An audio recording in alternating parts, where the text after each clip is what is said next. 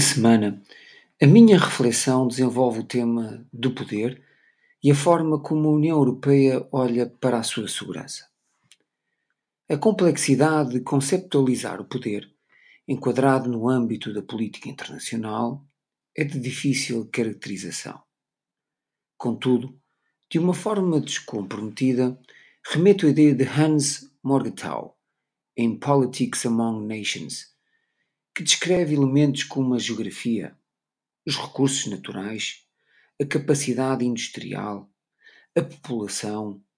a moral nacional, a capacidade da diplomacia, a qualidade da governação e a eficiência militar como basilares para melhor entender a forma de estabelecimento do poder.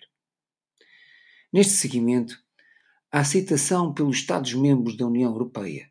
de que a guerra do futuro já não obedecia à trindade de Clausewitz,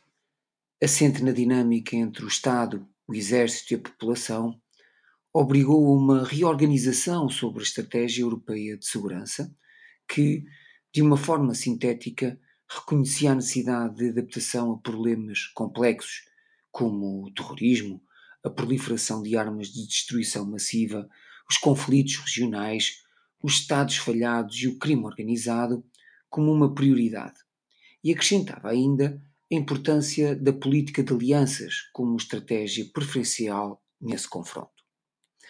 Todavia, apesar da União Europeia ter vindo a aumentar os seus instrumentos políticos, depara-se com um conjunto de problemas de índole institucional, cultural e política, em especial no que respeita ao emprego da componente militar disponível no quadro da política comum de segurança e defesa. A tragédia a que assistimos diariamente na Ucrânia fez acordar uma parte do mundo que acreditava que as guerras já não tinham lugar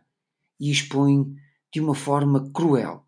a ação dos Estados que, quando confrontados com uma ameaça aos seus interesses vitais, recorrem a todas as formas ao seu alcance para o reequilíbrio das lógicas do poder.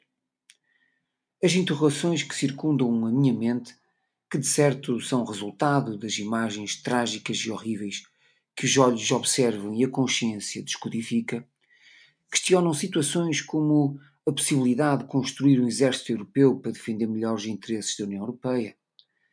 ou até que ponto a dependência do apoio securitário dos Estados Unidos na NATO nos deixa dependentes dos seus próprios interesses?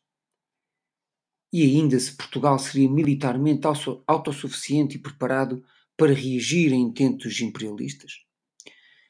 A verdadeira resposta vem de dentro, da minha intimidade consciente,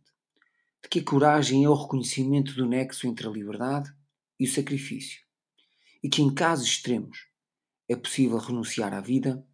em nome da liberdade. A todos os ouvintes da Rádio Voz do Marão, o resto